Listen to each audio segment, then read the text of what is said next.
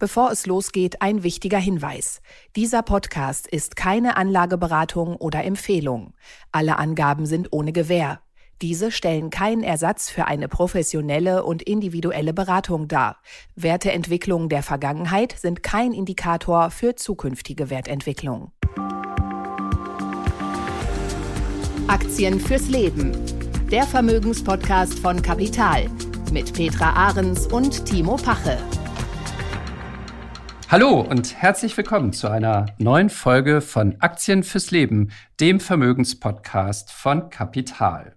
Heute mit Petra Ahrens und mit Timo Pache. Wir haben uns heute drei ähm, Unternehmen vorgenommen, bleiben ein bisschen mehr in Deutschland. Ähm, wir beschäftigen uns mit einem Logistikkonzern, der in keinem Standardindex in Deutschland notiert ist und trotzdem mehr als 30 Milliarden Euro wert ist. Die Rede ist von der Hamburger Reederei Hapag-Lloyd. Und dann treibt es uns doch noch mal ins Ausland, lieber Timo, denn wir blicken voller Respekt und fast schon mit ein wenig Ehrfurcht auf die beiden Personen, die die Aktienmärkte wie keine anderen geprägt haben. Die beiden Namen stehen für absolute Expertise, Weitsicht, äh, Kontinuität und Seriosität. Wir sprechen von Warren Buffett und von Charlie Munger. Wie arbeiten die beiden überhaupt und wie wählen sie die Unternehmen und deren Aktien aus? Und natürlich die ganz große Frage, kann der Nachfolger Greg Abel in derartig große Fußstapfen treten? Das ist eine spannende Frage und wir haben zu guter Letzt uns SAP vorgenommen, den wertvollsten Tech-Konzern Europas, gleichzeitig wertvollstes Aktienunternehmen Deutschlands und wollen der Frage nachgehen, hat SAP seine Krise, sein Formtief überwunden? Sehen wir da gerade tatsächlich die Wende zum dauerhaft Besseren? Zunächst aber der Blick in die USA. Da streiten sich Demokraten und Republikaner im Moment wie die Kesselflicker um die Haushaltspolitik und die Frage, ähm, ob die Schuldenbremse angehoben werden darf oder nicht. Aktuell liegt sie bei 31,4 Billionen Dollar. Das ist eine unvorstellbare Zahl. So hoch ist die Staatsverschuldung in den USA. Und äh, wenn diese Grenze erreicht ist, dann darf der amerikanische Staat, Bundesstaat, erstmal keine weiteren Schulden aufnehmen. Aktuell hangelt man sich irgendwie so durch. Man hat noch ein bisschen Cash in der Kasse, aber das Geld reicht nur noch für ein paar Tage. Und ähm, ja, Demokraten und Republikaner haben sich komplett verhakt. Es sah in der letzten Woche zunächst nach einer Einigung aus. Ähm, dann am Wochenende sind Gespräche wieder geplatzt und Heute, ähm, an diesem Montag, wo wir diese Sendung hier aufzeichnen, diesen Podcast hier aufzeichnen, will US-Präsident Joe Biden, der gerade vom G7-Gipfel in Hiroshima zurückgekehrt ist, sich zusammensetzen mit seinem republikanischen Widersacher ähm, Kevin McCarthy. Und sie wollen den Streit beheben, beenden, eine Einigung finden. Die Frage ist, äh, schaffen sie das? Und wenn ja, wie wird diese Einigung aussehen? Petra, wie wichtig ist dieser Streit für die Börsen und für die Finanzmärkte? Naja, im Moment scheint er, scheint er gar nicht so einen großen Einfluss auf die Kapitalmärkte zu haben, weil wir bleiben ja alle unsagbar ruhig bei dieser ganzen Hin- und Her-Diskutiererei. Und das ist, es hat für mich fast so ein bisschen den, den Anschein, wie wir vor ein paar Wochen erlebt haben, wie die FDP mit den Grünen gerangelt hat. Und letztendlich geht es auch darum. Ich musste erst überhaupt mal nachschauen, Timo, als du eben gesagt hast, fast 32 Billionen US-Dollar Schulden wie viel Billionen, äh, was ist das überhaupt? Das sind eine, eine Billion sind 1000 Milliarden, also um das mal in eine gewisse Relation zu setzen. Und das ist ja schon immens, was da, was da diskutiert wird auf dem Rücken von, von Bürgern und Angestellten und im Grunde genommen der ganzen weltweiten Industrie ausgetragen wird. Aber ich habe mir auch mal angeschaut, wie, wie können wir dieses, dieses Dilemma überhaupt mal packen? Also es gibt ja zwei ganz, ganz wichtige Faktoren. Zum einen, woher kommt diese Schuldengrenze? Wir sprechen immer von Schuldenobergrenze, aber natürlich ist es die Grenze nach oben. Über die nach unten müssen wir nicht diskutieren. Und warum haben wir jedes Jahr immer wieder zum Juni hin die gleiche Diskussion? Gibt es eine Einigung oder nicht? Und das habe ich mir angeschaut. Und um das zu verstehen, muss man halt wissen, dass ähm, damals durch die Verfassung im Jahr 1787 der Kongress die alleinige Kompetenz erstmalig bekommen hatte, Kreditaufnahmen im Namen der Vereinigten Staaten zu tätigen. Das mussten sie damals, konnten sie das machen, mussten aber jeden einzelnen Kredit sich bewilligen lassen. Und äh, erst im Jahr 1917 gab es den ersten Rahmen, der festgesteckt wurde, also die erste Grenze, die festgesteckt wurde. Bis dahin konnte man also entsprechend Kredite bewilligen und aufnehmen. Hatte damals was damit zu tun, dass durch die Beteiligung der USA im Ersten Weltkrieg man einfach sich flexibler finanzieren wollte. Und äh, nach diesem Gesetz halt gab es diese nominelle Schuldengrenze, die wurde immer wieder angepasst, die wurde auch noch mal leicht verändert. 1939 und 41 kamen dann diese unterschiedlichsten verabschiedeten Haushaltspläne hinzu, die der Kongress bestimmen konnte. Und wenn man sich das anguckt, wie immens diese Steigerung in den letzten Jahren zugelegt hat, also im Jahr 2000 hatten wir noch eine Staatsverschuldung in Höhe von 5,5 Billionen US-Dollar und wie eben schon gesagt, aktuell liegt sie bei 31,3 Billionen US-Dollar. Und im letzten Jahr ist natürlich noch einiges hinzugekommen. Wir haben eine hohe Inflation, wir haben den Ukraine-Krieg. Alles das bedeutet natürlich, dass das Wirtschaftswachstum in dem Sinne weniger geworden ist. Steuereinnahmen sind weniger geworden, aber die Schulden, entsprechende Ausgaben, Sozialausgaben, Rüstungsausgaben sind höher geworden. Was ich ja interessant finde bei den USA, also ja, 31,4 Billionen Dollar sind wahnsinnig viel Geld, das stimmt. Auf der anderen Seite, fairerweise muss man sagen, deren BIP beträgt auch fast 24 Billionen mhm. Dollar. Also in Relation zu diesem BIP ist es dann immer noch viel, aber es ist nicht mehr ganz so viel oder nicht mehr ganz so astronomisch. Ähm, und es ist machbar, es, ne? Was du damit sagen willst, ist sicherlich, es ist, es, es ist machbar und das haben sie bisher auch richtig, immer geschafft. Richtig, genau, darauf wollte ich hinaus. immer geschafft, durch, genau, mit Wachstum Schulden abzubauen. Beziehungsweise Korrekt, in Relation ja. zum BIP zumindest diese Quote wieder runterzubringen. Das ist das eine, mhm. was ich total interessant finde. Auch zwischen der Corona-Zeit, wo ja ähm, zum Beispiel die Schuldenquote schon mal Richtung 130, 135 Prozent gegangen ist, 2019, 20, 21. Und dann ist sie wieder runtergekommen auf jetzt aktuell 123. Wir sehen da also eine enorme Dynamik, wenn die Wirtschaft läuft. Das andere, was ich sehr interessant finde, du hast es ja angesprochen, äh, dieser rasante Anstieg seit dem Jahr 2005, wenn man ehrlich ist, sogar eigentlich seit 2007, 2008, seit der ersten großen Finanzkrise. Da ist es losgegangen. Und ähm, das Interessante ist, es ist den USA eigentlich danach auch immer wieder nach solchen Krisen und Einschnitten gelungen, diese Schere wieder zusammenzubringen zwischen Einnahmen und Ausgaben. Also man hat es gesehen, 2008, 2009 ist diese Schere tierisch auseinandergegangen. 2011, 12 hat damals Präsident Obama es geschafft, die Schere wieder zusammenzubringen und ähm, Einnahmen und Ausgaben wieder ein bisschen ins Lot zu bringen. Auseinandergegangen ist diese Schere dann wiederum unter Präsident Donald Trump 2017, ja. 18 mit seiner Steuerreform für Unternehmen und für Superreiche und dann richtig auseinandergegangen natürlich in der Corona-Pandemie. Ja, Donald Trump, Donald Trump ist tatsächlich dafür verantwortlich. Ähm, äh, dass er die höchste absolute und relative Neuverschuldung binnen eines Jahres in der US-Geschichte geschafft hat. Das war zwischen 19 und 20 stieg die Staatsverschuldung alleine in diesem Jahr um knapp 5 Billionen US-Dollar an. Also natürlich im Grunde genommen äh, für Ausgaben für das Volk äh, hat das einen guten Anklang gehabt. Ja, der brachte im Grunde genommen den Wohlstand zurück, aber letztendlich auf Kosten der Schulden, ganz klar. Jetzt ist ja so ein bisschen die Frage, wie geht das aus? Was glaubst du? Also ähm, wir haben gerade gesagt, in Relation zum BIP gibt es jetzt keinen Grund zu sagen, irgendwie diese 31,4 Billionen Dollar äh, Schuldenstand sind nicht mehr tragfähig. Man muss da sofort im Grunde genommen von runtergehen. Das ist ja auch überhaupt nicht das Ziel der Republikaner, glaube ich, ne? sondern die, auch die haben sich im Grunde genommen daran gewöhnt, ihre Politik auf Pump zu bestreiten. Sie setzen nur ganz andere Schwerpunkte. Sie wollen ja etwas ganz, ganz anderes als das, was Joe Biden macht. Ähm ja, und darum geht es letztendlich ja auch. Es geht letztendlich, und, und das, ist, das ist auch ein Faktor, den man, den man wissen muss, um zu verstehen, was da jedes Jahr abgeht. Äh, der, der Kongress, wie wir ja eben schon gesagt haben, entscheidet letztendlich darüber, wird die Schuldengrenze angehoben oder nicht. Und der Kongress besteht aus zwei Kammern, dem Senat und dem Repräsentantenhaus. Der Kongress wird alle zwei Jahre gewählt, übrigens alle gerade Jahre. Alle vier Jahre wird dann mit dem Kongress auch der Präsident gewählt. Die Jahre ohne den Präsidenten nennt man dann nämlich die sogenannten Midterm Elections. In den Senat entsendet jeder Bundesstaat zwei Senatoren. Der Senat besteht also aus 100 Personen, die stimmberechtigt sind.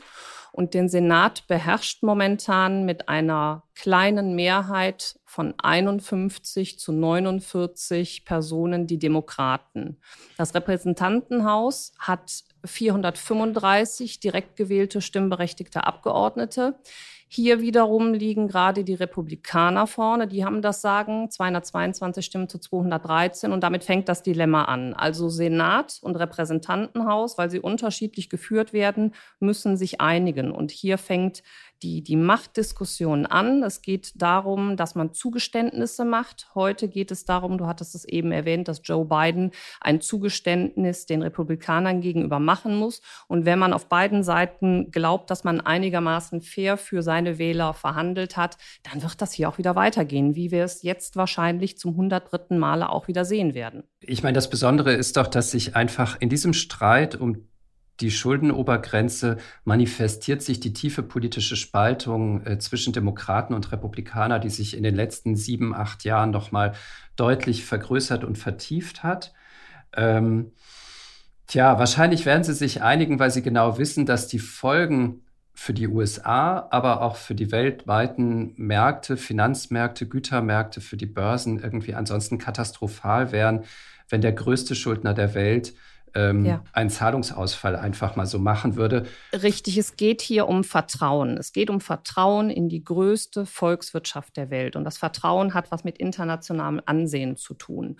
Und wir müssen uns am Ende die Frage stellen, wen weltweit gibt es und geschweige denn unter Politikern, Senatoren und Abgeordneten gibt es keine einzige Person, die irgendein Interesse daran hat, die eigene Nation in die Pleite zu schicken. Und das darf sich, kann sich auch gar keiner erlauben, die bekommen gar keine Wähler mehr. Also wird es hier wieder ein Gerangel sein und in letzter Sekunde wird es eine Einigung geben. Und genau das spiegeln uns ja die Märkte auch wieder. Wir sind momentan relativ ruhig. Es gibt aufgrund dieser Diskussionen gibt es keine Minus, keine Negativvorzeichen an der Börse. Es wird einen kleinen Ausschlag geben, den hatten wir letzte Woche schon mal kurz, als es hieß, okay, jetzt haben sie sich geeinigt. Den erwarte ich dann diese Woche auch. Aber ansonsten glaubt doch niemand da draußen, dass die USA in die Pleite Zeit rutscht. Okay, dann bleiben wir auch mal genauso ruhig wie die Märkte und äh, hoffen, dass das genauso ausgeht, wie wir das jetzt hier gerade vorhergesagt haben. Das Ganze sehen. Es ist die größte Reederei Deutschlands. Hapag-Lloyd betreibt ca. 250 Schiffe, ist die weltweit die fünftgrößte Reederei. Und ähm, das Besondere an dieser Reederei ist, Sie ist zwar mehr als 30 Milliarden Euro wert und trotzdem taucht sie in keinem Standardindex der deutschen Börse auf. Warum? Weil der Streubesitz dieser Reederei so gering ist, nämlich nur etwa dreieinhalb Prozent der Aktien sind überhaupt frei handelbar. Der Rest ist in der Hand äh, fester institutioneller Investoren. Und trotzdem hat diese Reederei eine faszinierende Geschichte. Es ist sowieso ein, ein im Grunde genommen Unternehmensaristokrat aus Hamburg, ähm, eng verknüpft mit der Geschichte, mit dem Hamburger Hafen und auch mit der deutschen Exportwirtschaft. Ähm, immer wieder so ein bisschen schwankend, so ähnlich wie die Containerschiffe auf hoher See, auch das Geschäftsmodell von Hapag-Lloyd in den 2000er Jahren eine tiefe Krise. Und dann in den letzten zwei, drei Jahren eine unfassbare, eine, eine unfassbare Erfolgsgeschichte im Grunde genommen. Und die wollen wir uns heute mal anschauen und der Frage nachgehen, wie nachhaltig ist diese Erfolgsgeschichte. Kurz zwei Zahlen. Ähm, in den Jahren 2015, 16, 17, 18 machte Hapag-Lloyd 11, 12 Milliarden Euro Umsatz und dabei irgendwie praktisch gar keinen Gewinn oder nur einen ganz, ganz kleinen Gewinn. Und dann kam die Pandemie mit den berühmten Lieferschwierigkeiten, mit Engpässen und explodierenden Containerfrachtraten. Und das führte dazu, dass der Umsatz von Hapag-Lloyd 2021 schon auf 22 Milliarden Euro stieg und 2022 sogar auf fast 35 Milliarden Euro. Das schlug sich natürlich auch im Gewinn nieder. Der Gewinn stieg auf 9 Milliarden Euro 2021 und auf 17 Milliarden Euro 2022. Freuen können sich die Aktionäre, die diese Aktie halten. Denn dieses Jahr gab es eine Dividende von 63 Euro je Aktie. Ich weiß gar nicht, Petra, ob es äh, schon mal eine andere so hohe Dividende in Deutschland bei einem Unternehmen gegeben hat. Weißt du das? Nicht, dass ich wüsste, Timo. Also das ist wirklich, aber ich meine, 17 Milliarden Euro Nettogewinn ist natürlich auch, es ist eines der profitabelsten Unternehmen äh, unter den börsennotierten Gesellschaften gewesen. Also daher, das ist schon Wahnsinn. Aber wie du eben gesagt hast, klar, die paar wenigen Aktionäre mit 3,5 Prozent Streubesitz, die dabei waren, konnten sich freuen.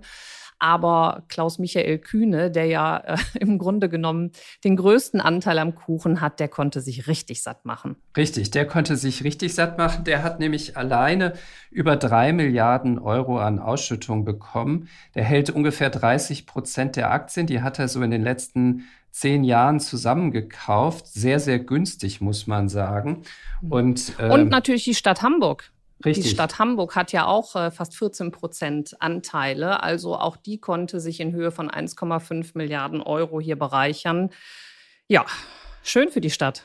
Ja, und was heißt das denn jetzt? Also ist denn Hapag-Lloyd jetzt ein Unternehmen, wo wir sagen würden, okay, das hat so viel Geschichte, so viel Substanz, da steckt so viel drin, das hält sich auch?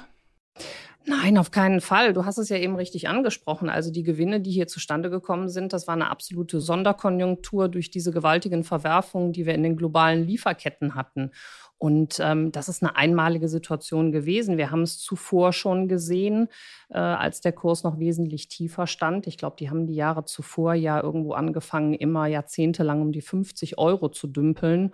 Genau. Und ähm, haben es dann über 400, ich glaube fast bis 480 Euro geschafft durch diese mhm. Sonderkonjunktur mhm. in den Jahren, in den Corona-Jahren.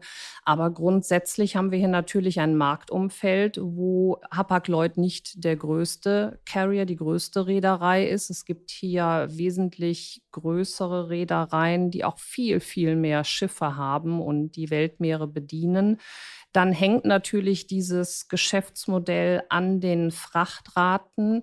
Ähm, es ist mit enormen Kosten in den jeweiligen Häfen verbunden. Daher das, was wir jetzt sehen nach dieser, nach dieser Konjunktur in den Corona-Jahren, ist eine Normalisierung, die wir haben. Und die Frage ist, die wir uns hier stellen müssen, wie kann zukünftig Hapag-Lloyd sich hier im, im, im Markt weiter bewegen. Und ich glaube, da, wo sie jetzt aktuell sind, sind sie angemessen bewertet. Und das ist die Normalisierung, die wir jetzt hier auch sehen. Wobei, wenn es eine richtige Normalisierung wäre, dann würde die Aktie ja und insgesamt alles der Umsatz, die ganzen Geschäftszahlen wieder zurückgehen auf das Niveau wahrscheinlich von 2015, 16, 17. Ähm, da sind wir ja noch nicht. Ich glaube, der CEO von Hapag-Lloyd, ähm, der hat äh, für dieses Jahr einen Gewinn von zwei bis vier Milliarden Euro in Aussicht gestellt und betont, das wäre dann immer noch der drittbeste Gewinn in der Unternehmensgeschichte. Aber klar, also die Zahlen kommen definitiv wieder runter. Sie haben sich natürlich besser entwickelt. Also der, der Kurs von, von 50 Euro, der ist ja auch schon sehr, sehr lange her. Von 480 sind sie jetzt auf 184, glaube ich, aktuell genau. sind sie zurückgekommen, sind damit auch sehr, sehr günstig bewertet. Also das KGV liegt gerade mal bei 2,2. Und ähm, sie sind auch gut positioniert. Der CEO hat das ja auch gesagt. Aber die Kosten sind auch enorm. Sie hängen unglaublich an den Frachtraten und die Kosten, die hier natürlich auch im Zuge eines, eines klimafreundlichen Umbaus der gesamten Flotte auf den Konzern zukommen, die muss man auch berücksichtigen. Und daher glaube ich, dass wir momentan auf einem ganz normalen, guten Niveau stehen. Weitere Ausschläge nach oben fehlt mir momentan die Fantasie für. Das stimmt, zumal wenn man sich anguckt, wie sich China entwickelt dass äh, der Handel dort sich auch neu ausrichtet. Wir haben diese berühmten geopolitischen Risiken, die wir ja hier schon häufiger mal besprochen haben. Taiwan, ähm, die Tendenz, äh, Produktion aus China zurückzuholen nach Europa und in die USA. Also auch dort wird der Welthandel wahrscheinlich, der wird nicht einbrechen deswegen, aber er wird sich jetzt auch nicht mehr so stürmisch entwickeln, wie das die letzten 10, 15, 20 Jahre der Fall war. Also du hast es angesprochen, du hast irgendwie diese das kapitalintensive Geschäft mit diesen gigantischen Containerschiffen. Du hast die unglaubliche Konkurrenz mit riesigen Reedereien aus China. Welche ich ja immer besonders spannend finde, ist MSC, ein Familienunternehmen ähm, aus Genf, ähm, geführt von einer Familie, die Aponta heißt, äh, die größte Reederei der Welt, fast 800 Schiffe in ihrem Besitz. Und ich habe in einem Branchendienst gesehen, sie haben den Bau von weiteren 120 Containerschiffen in Auftrag gegeben.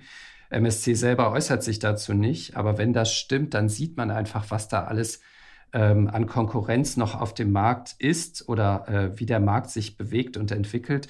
Und dann ist Hapag-Lloyd doch eigentlich eine relativ kleine Reederei, auch wenn es die Nummer fünf weltweit ist. Ja, und trotzdem haben wir auch weltweit haben wir wieder eine niedrigere Nachfrage und dann auch noch nachgebende Frachtraten. Also niedrige Nachfrage ist klar. Die Transportwege sind jetzt wieder geöffnet. Wir haben nicht mehr diese Lieferengpässe. Das heißt, wir können auch äh, wieder auf anderem Wege kann Transport stattfinden. Und ich glaube, dass sich das bei Hapag-Lloyd eher durchschlagen wird als wirklich bei den ganz, ganz großen Reedereien.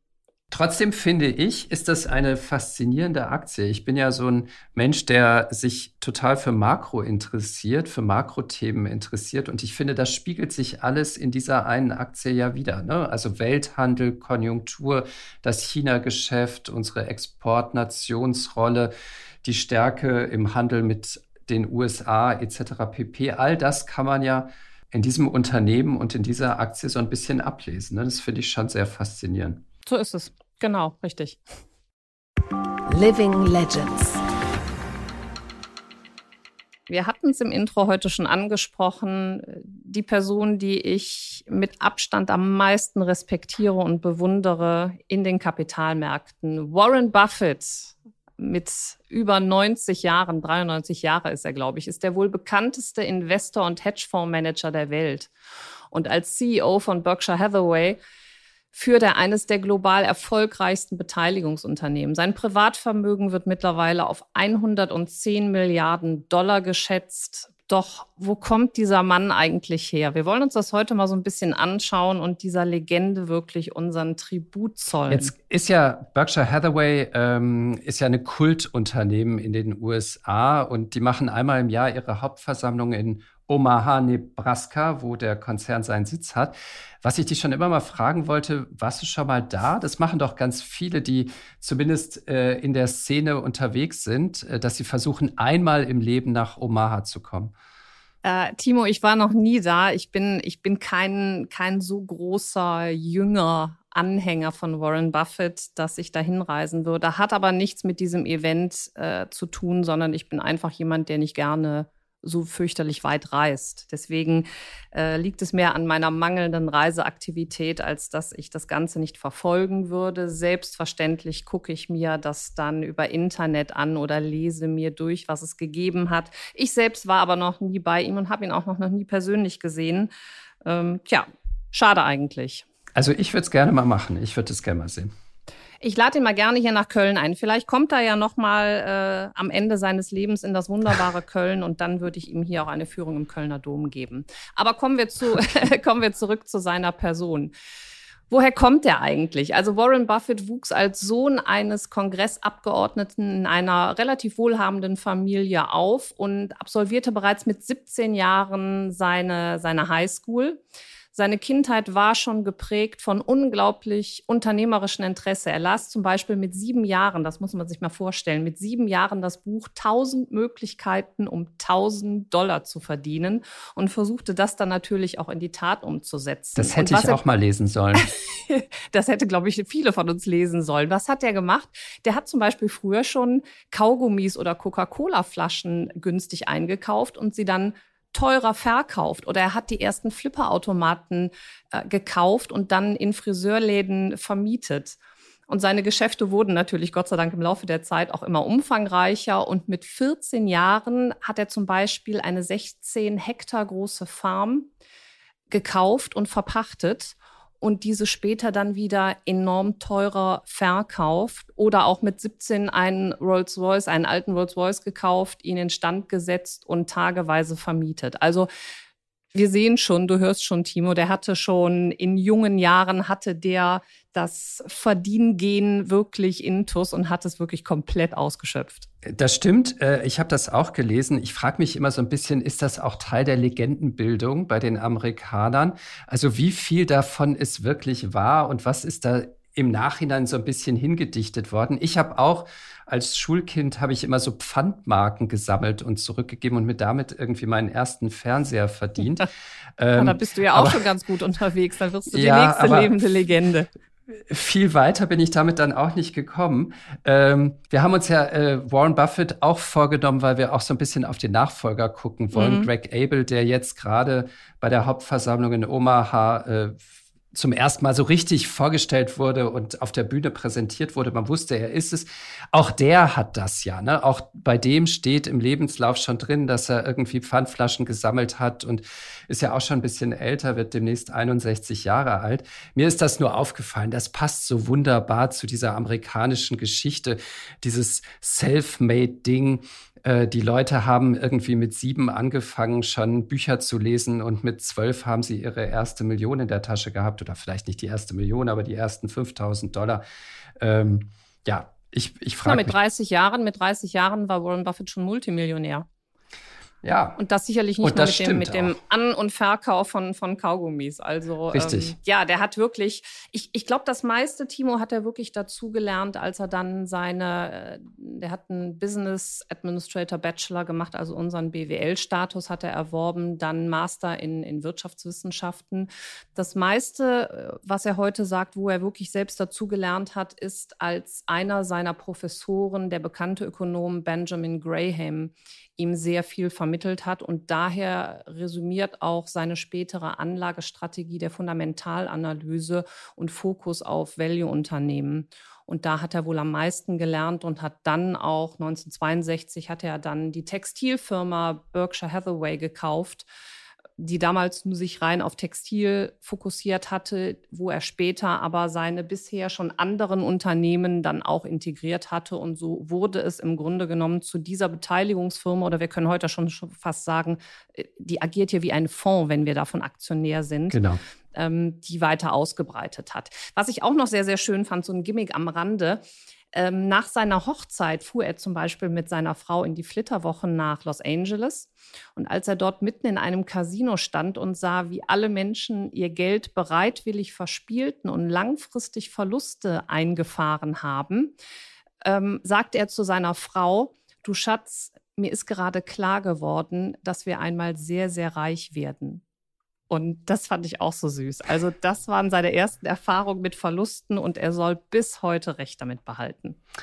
Jetzt hat ja ähm, Berkshire ein riesiges Portfolio an Unternehmensbeteiligungen aufgebaut. Ähm, ich zähle mal ein paar Unternehmen auf. Bank of America, American Express, Coca-Cola, Chevron, Kraft Heinz, Occidental Petroleum, Moody's, HP und äh, Activision Blizzard, ähm, das sind äh, sozusagen die, die bekannten Beteiligungen. Darüber hinaus gibt es eine eigene Versicherungssparte, es gibt eine eigene Energiesparte mit direkten Beteiligungen. Und die größte, die größte Einzelposition bei Berkshire ist allerdings Apple mit ähm, fast 50 Prozent, also fast die gesamte Hälfte des Portfoliokapitals von Berkshire steckt in Apple. Und das ist ja eigentlich das Gegenteil von dem, was wir irgendwie. Breite Streuung, ne? Wurde genommen. ja. Genau, raten würden, breite Streuung, mach nicht alles auf einen Titel, sondern irgendwie möglichst breit. Und ähm, Buffett macht genau das Gegenteil. Ähm, hältst du das für klug? Würdest du das deinen Kunden auch empfehlen? Naja, er hat nie gesagt, dass er, äh, dass er Klumpenrisiko vermeidet. Das sind so, der hat ja fünf goldene Regeln und die zählt zum Beispiel nicht dazu. Seine Regel zählt nicht breite Streuung, wie wir jetzt auch sehen, sondern äh, die Regeln, die er hat, heißt, äh, verliere kein Geld äh, vergesse die Regel Nummer eins, nämlich kein Geld zu verlieren. Handle langfristig, kauf stets nur Qualität und achte auf den Preis. Und da hat er sich mit Apple über die letzten Jahrzehnte sehr, sehr gut eingekauft. Und ich glaube auch natürlich dadurch, dass er der der große Aktionär des Apple-Konzerns ist, wird er auch enorm gute Einblicke in das Management, in das Unternehmen und in die langfristigen Pläne haben. Und der wird schon wissen, was er tut. Wir sprechen, wir, wir sehen als Kleinstaktionäre, sehen wir Apple mit den Smartphones und mit dem iPad und was es da alles gibt. Ich glaube schon, dass er weiß, wie der Wachstum ausgerichtet ist. Und wir sprechen bei Apple von einem Konzern, die sich auch in der E-Mobilität positionieren. Die haben ein, ein Apple Car, ein Auto selbst entwickelt. Die amerikanischen Krankenhäuser werden mit Apple-Geräten ausgerüstet, komplett digital gestaltet. Und daher traue ich Warren Buffett zu, dass er weiß, wo er 50 Prozent seines Kapitals investiert und langfristig betrachtet wird er damit weiter auch Wachstum machen. Jetzt lass mal kommen auf seinen designierten Nachfolger, Greg Abel. Der ist ja seit einigen Jahren schon in dem Unternehmen unterwegs. Ähm, eigentlich ist er gelernter Wirtschaftsprüfer, hat bei PwC seine Karriere nach dem Studium begonnen, ist dann in die Energiebranche gewechselt und dann durch einige Zukäufe irgendwann quasi bei Berkshire Hathaway äh, gelandet als, ähm, als Chef einer, eines Energieunternehmens, äh, das von mhm. Berkshire übernommen worden ist. Und dann ist er dort aufgestiegen zum Chef der Energiesparte von Berkshire. Die betreiben also viele Kraftwerke in den USA und in Großbritannien. Greg Abel ist bisher so ein, ein recht unbeschriebenes Blatt, wenn man ehrlich ist. Ähm, man weiß gar nicht so wahnsinnig viel von ihm. Er ist wahrscheinlich sehr solide, sehr seriös, aber die Frage, die ja bei ihm immer jetzt im Raum steht, ist, wird er das so machen können wie Warren Buffett? Ist er der Mensch, der das Gespür hat für, äh, für Unternehmen, wann man einsteigen sollte, zu welchem Preis man dort einsteigen sollte. Und hält er das durch? Kann er das? Was glaubst du? Er hat, er hat das ja bisher unter, unter Beweis gestellt. Also er ist seit mehr als zwei Jahrzehnten, ist er Berkshire tätig und diese, diese Energiesparte mit den Beteiligungen an Energieunternehmen hat er schon sehr, sehr gut gemanagt. Das heißt also, äh, die Vorschusslorbeeren, die man ihm gegeben hat, hat er sicherlich längst schon unter Beweis gestellt. Ähm, er müsste nicht mehr arbeiten. Das ist ja bei Warren Buffett auch nochmal ein ganz großer Ansatz. Der möchte ja nicht, dass Leute für ihn arbeiten, um Geld zu verdienen, sondern weil sie es gerne machen. Aus dem Grund zahlt er den Leuten auch wahnsinnig viel Geld. Die sind im Grunde genommen satt. Und Abel besitzt äh, Aktien an Berkshire im Wert von 200 Millionen Dollar und hat einen Jahresverdienst nochmal von 20 Millionen Dollar. Also der könnte sich zur Ruhe setzen. Der macht einen guten Job. Natürlich hat er, kann er auch gar nicht haben, dieses Vertrauen, was Charlie Munger und Warren Buffett sich über die ganzen Jahre aufgebaut haben. Aber die ziehen sich ihn jetzt seit 20 Jahren heran. Er hat bisher gut gearbeitet. Ich könnte mir vorstellen, wenn es mal irgendwann diesen Einschlag gibt, dass einer der beiden oberen Chefs Munger oder Warren Buffett wegfallen, das wird erstmal natürlich einen Ruck geben äh, im Konzern und an den internationalen Kapitalmärkten. Ich denke trotzdem, die Unternehmen, die Beteiligungen in dem Konzern Berkshire Hathaway werden ja nicht dadurch wegfallen und dann gilt es hier, das Management weiter fortzuführen. Ich bin davon überzeugt, dass Warren Buffett hier ganz klare Richtlinien gelegt hat, die auch schon bei Greg Abel umgesetzt hat und deswegen gehe ich hier weiterhin von einer absoluten Erfolgsstory aus. Was mein Eindruck ist von dem, was ich aus Omar gelesen habe, ist, dass er trotzdem relativ blass ist im Vergleich zu Warren Buffett, dass er nicht die Bühne so sehr sucht, wie das Buffett ja macht, der sich da auch jetzt mit 92 Jahren noch fünf Stunden lang ans Mikro stellt und die Fragen der Aktionäre beantwortet. Ich glaube, das ist nicht so sehr sein Ding. Was ich sehr spannend fand, das hat die FT die Tage analysiert, ist, ähm, ob es ob Able möglicherweise etwas verändern wird in den Beteiligungen und in, im Umgang der Beteiligung von Berkshire, nämlich dass er sagt, Leute, wir haben hier, wir sitzen hier auf so vielen Unternehmen, könnt ihr mal ein bisschen enger miteinander zusammenarbeiten? Könnt ihr mal irgendwie gucken, gibt es Synergien zwischen euch? Gibt es äh, Dinge, die ähm, sozusagen, wo wir, wo wir im Grunde genommen mhm. Produktionsketten, Lieferketten aufbauen können, was bisher wohl überhaupt nicht passiert im Reich von Berkshire, äh, weil Buffett das nicht wollte. Darüber wird jetzt viel spekuliert, ob er das machen wird oder nicht. Das glaube ich auch. Das glaube ich auch. Und Veränderung ist ja nicht schlecht. Der wird sich schon der, der digitalen Welt auch anpassen müssen. Und dafür werden wahrscheinlich die bisherigen Macher da oben ein Alter erreicht haben, wo sie vielleicht nicht mehr so ganz mitkommen. Ähm, Abel ist als kluger Dealmaker bezeichnet worden und bekannt. Und, und Warren Buffett hat ja selbst gesagt, immer wenn Greg anruft, nehme ich mir Zeit für ihn, weil er hat großartige Ideen und mit seinem Denken und mit seinem Geschäftsansatz ist er innovativer als ich. Und ich denke mal, damit wird er die kommenden Jahre und Jahrzehnte den Konzern prägen und das kann nicht schlecht sein. Inwieweit er natürlich die Welt prägen wird, das müssen wir weitersehen, weil etwas Wunderschönes, was man halt ähm, Warren Buffett auch noch zugute sprechen muss, ist, dass er unglaublich zu Lebzeiten unglaublich viel gespendet hat. Also wie keine andere Person. Aus Aktienverkäufen von seinem Konzern summiert sich mittlerweile der Wert an Spenden, die er getätigt hat, auf sage und schreibe 37 Milliarden US-Dollar. Also auf die vergangenen 23 Jahre pro Jahr hat er 1,6 Milliarden Dollar pro Jahr gespendet. Und er hat heute sich schon dazu committed, dass wenn er mal nicht mehr mehr lebt, dass 85 Prozent seines Vermögens nach seinem Tod an wohltätige Organisationen und Stiftungen gespendet werden. Großteil dabei übrigens an die Bill und Melinda Gates Stiftung, die ganz enge und tolle Freunde von ihm sind. Also der Mann macht wirtschaftlich sehr viel Gutes und dann auch noch äh, privat und sozial ganz oben vor. Man kann einfach nur seinen Hut vor ihm ziehen. Zwei kleine Anmerkung. Ich glaube, Abel, um da hinzukommen, muss er tatsächlich noch ein bisschen Vermögen aufbauen. Da reichen dann seine 400 Millionen, die er bisher hat, noch nicht. Und mir würden die 15 Prozent auch reichen, die dann noch übrig bleiben, wenn er so die 85 Timo. gespendet. Ja, ich bin ganz selbstlos. Das stimmt. Er auch im Zweifelsfall, er auch. Wahre Größe. Das wertvollste Aktienunternehmen Deutschland ist es schon, der wertvollste Tech-Konzern Europas auch. Ähm, SAP hat eine gewisse Durststrecke hinter sich und die Aktionäre von SAP auch. Petra, ich erinnere mich an eine unserer ersten Folgen, wo du erzählt hast, dass du ganz früh mal bei SAP eingestiegen bist. Habe ich das richtig im Kopf? Es war meine erste Aktie. Deine erste Aktie? SAP war meine erste Aktie, die ich jemals erworben habe, damals als junges Ding, habe ich schon gedacht, boah, Software. Warren Buffett quasi. Ich hatte, ich hatte damals äh, äh, einen, einen Freund, der Softwareprogrammierer bei SAP war und der hat mir das erzählt und ich hatte überhaupt keine Ahnung, worum es geht, aber das hörte sich schon so innovativ und toll an, dass ich die Aktien gekauft habe und sie mit einem ganz tollen Gewinn nach einigen Jahren wieder verkauft habe. Natürlich per heute betrachtet viel zu früh. Nichtsdestotrotz bei SAP, wenn ich darüber spreche, zaubert es mir ein Lächeln aufs Gesicht. Das ist doch schön. Gute Voraussetzungen jetzt. Ähm, ich weiß gar nicht, äh, so in den vergangenen Jahren ist die SAP-Aktie ja, ich weiß nicht, wann du verkauft hast, aber sie ist ja jetzt eine Zeit lang auch äh, relativ stark seitwärts gelaufen oder in der Krise gewesen, wenn ich das richtig im Kopf habe. Sie ist dann zu Corona einmal richtig durch die Decke gegangen ähm, und dann aber wieder runtergekommen.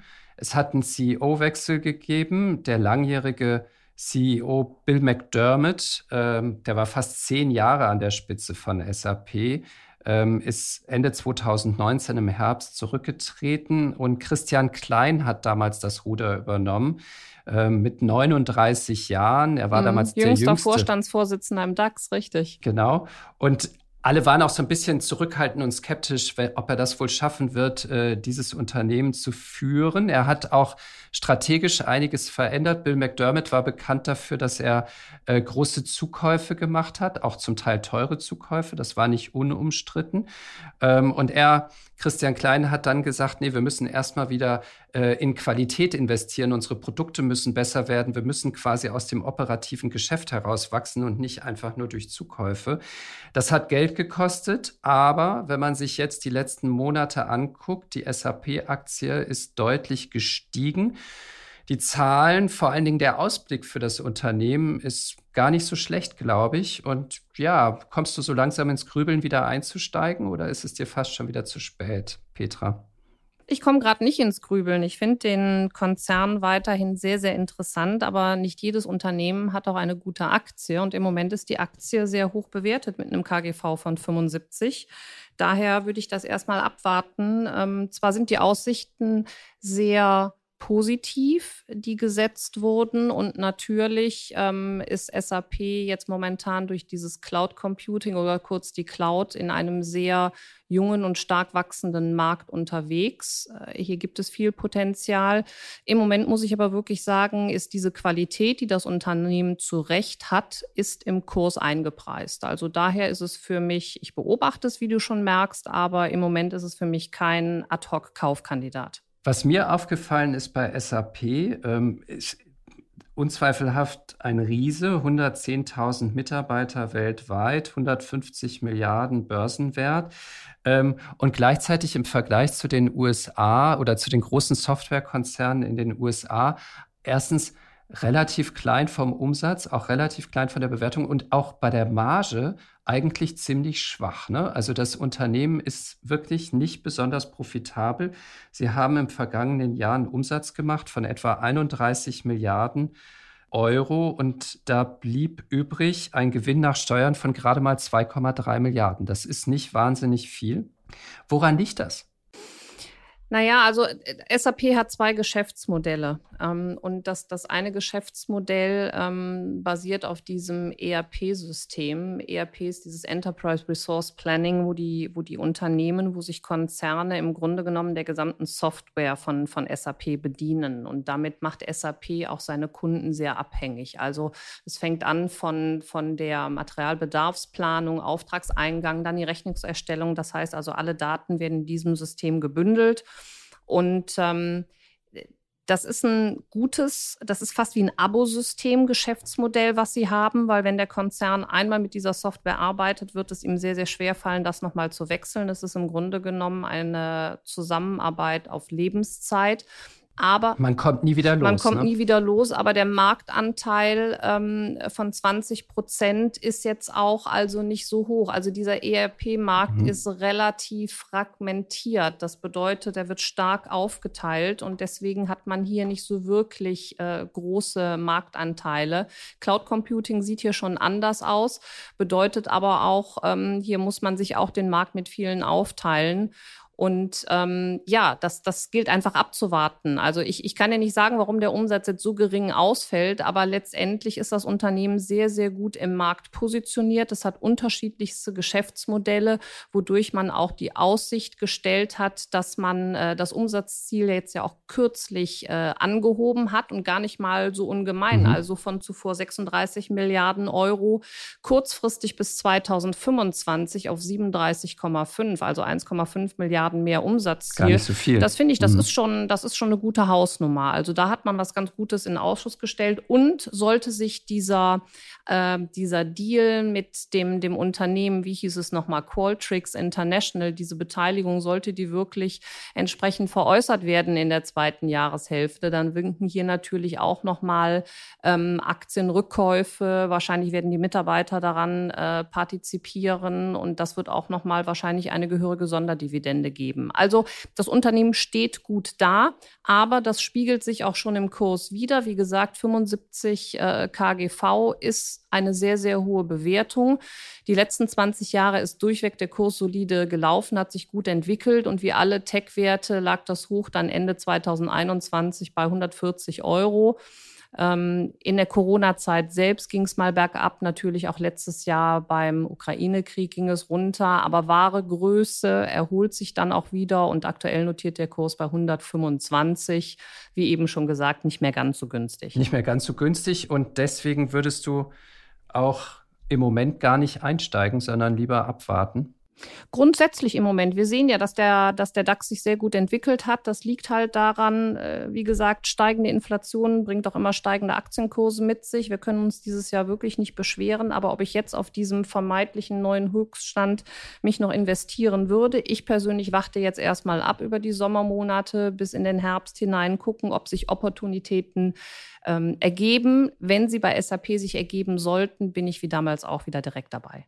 Gut, dann vielen Dank. Das war die neue Folge von Aktien fürs Leben, dem Vermögenspodcast von Kapital mit Timo Pache, Warren Buffett und Petra Ahrens.